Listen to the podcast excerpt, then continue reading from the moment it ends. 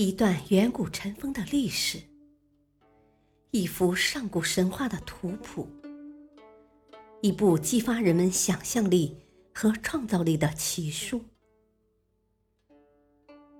欢迎收听《山海经之山海趣谈》。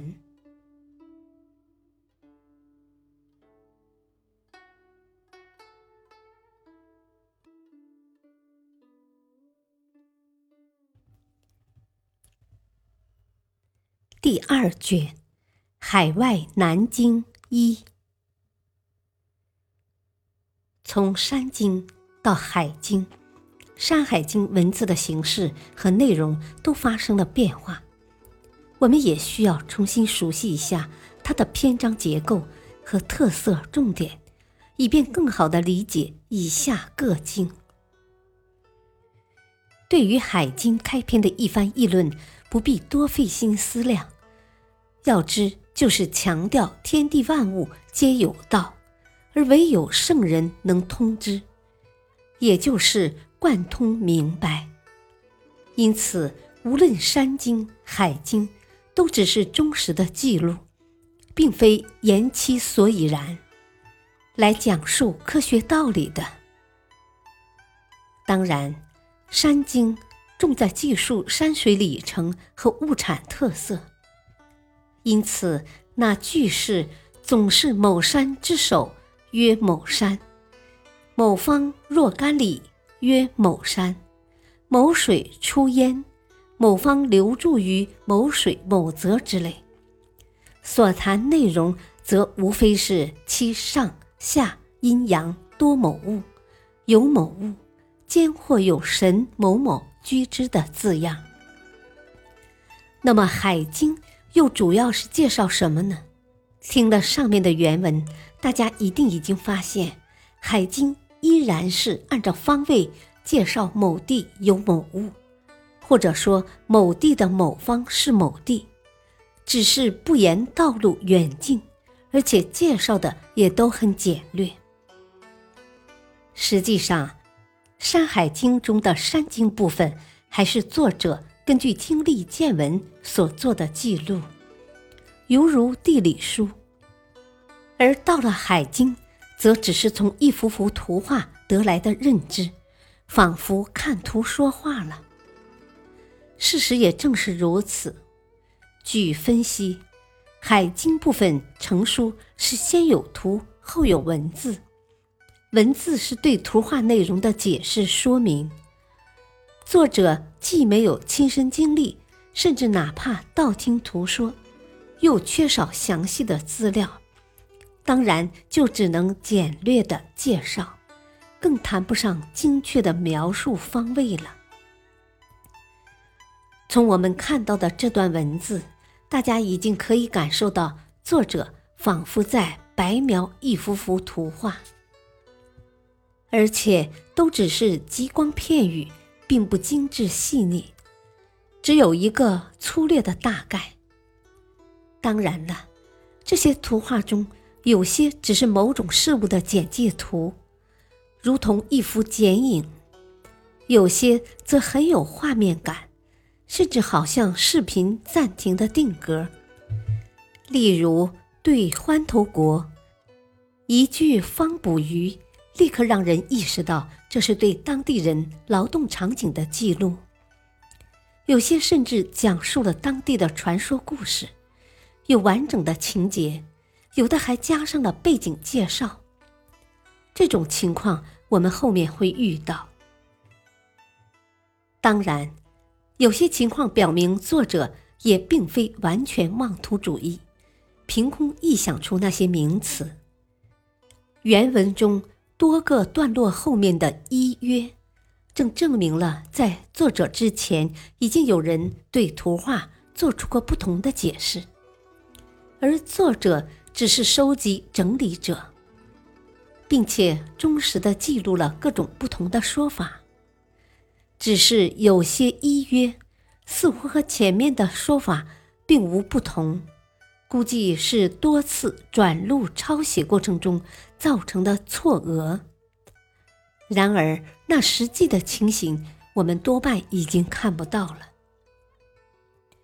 好了，拉杂的说了这么多，也该回归正题了。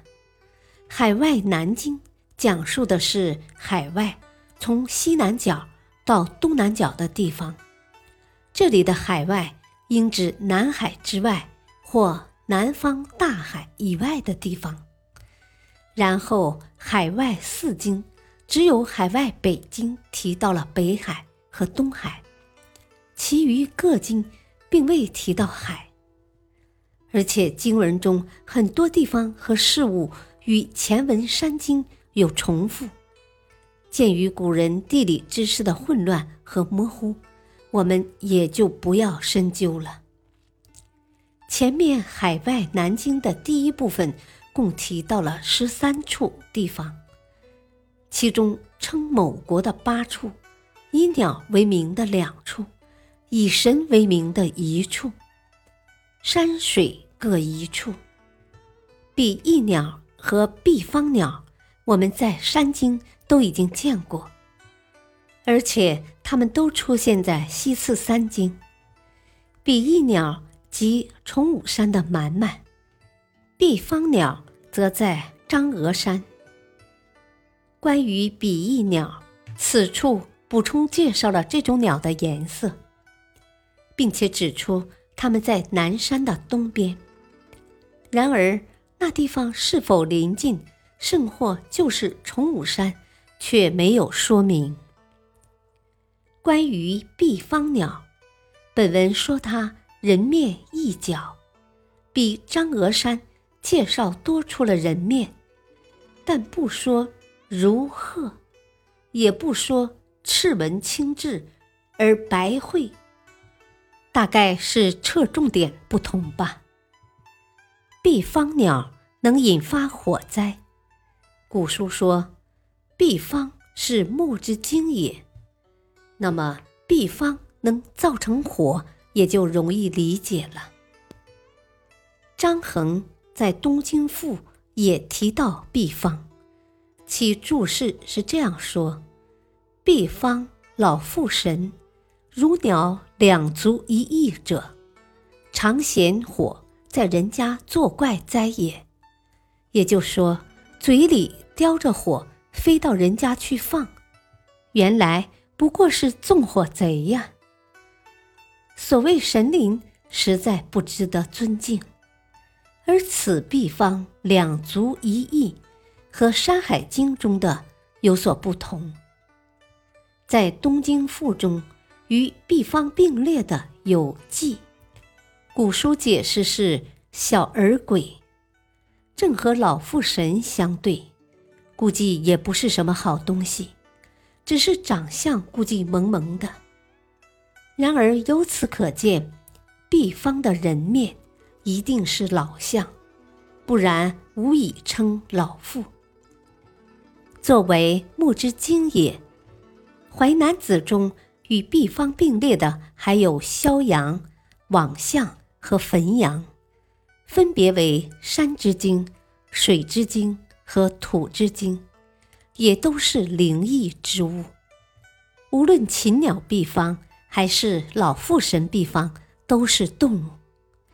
然而，《山海经》研究大家袁科却认为毕方应为毕魄，根本不是什么动物。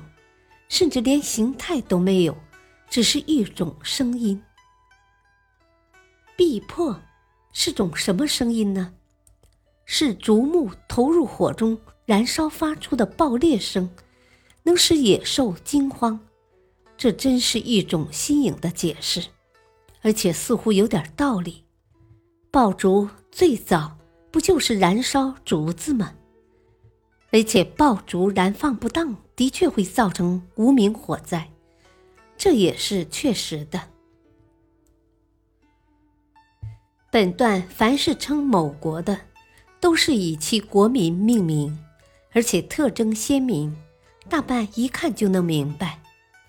例如结胸国，就是长着鸡胸的人组成的国家；羽民国，就是生有羽毛的人。组成的国家，焰火国则是能口吐焰火的人组成的国家。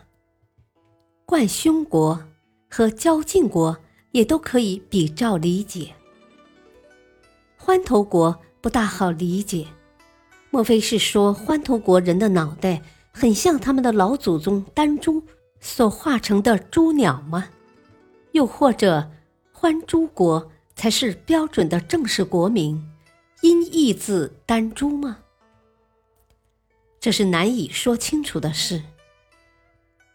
三苗即历史上的苗民有苗，是尧舜的大敌，屡次叛乱，被封为四罪之一，并被流放，到了哪里去了呢？一种说法是南方，因此三苗民其为人相随，一个跟着一个向着远方去了。四罪，其他的三罪是欢兜、共工及滚。欢头国人身份成谜，共工和滚又有怎样的罪呢？这些后面还会交代，此处不多说了。叠国人是个善射的民族，而且是黄种人。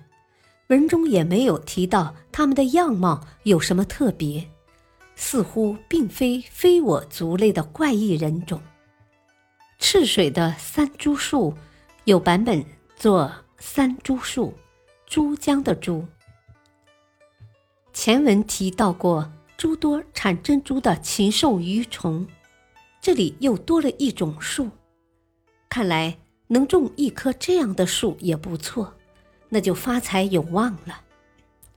二八神到底是两位神，还是二八一十六位神呢？实在是不好说。不过他们手挽手、肩并肩，肯定不是单独行动，说不定是两人一组，八组神灵轮番巡夜，所以叫二八神呢。这样的话，近十六人也就容易理解了。所谓南山赤水，十足是地名，没有什么好说的，只是把虫叫蛇，把蛇叫鱼，多少有点新鲜。然而要深究的话，又要辨析古字，就会显得乏味了。那么这一段。还是先讲到这里吧。感谢收听，下期播讲第二卷《海外南京二》。敬请收听，再会。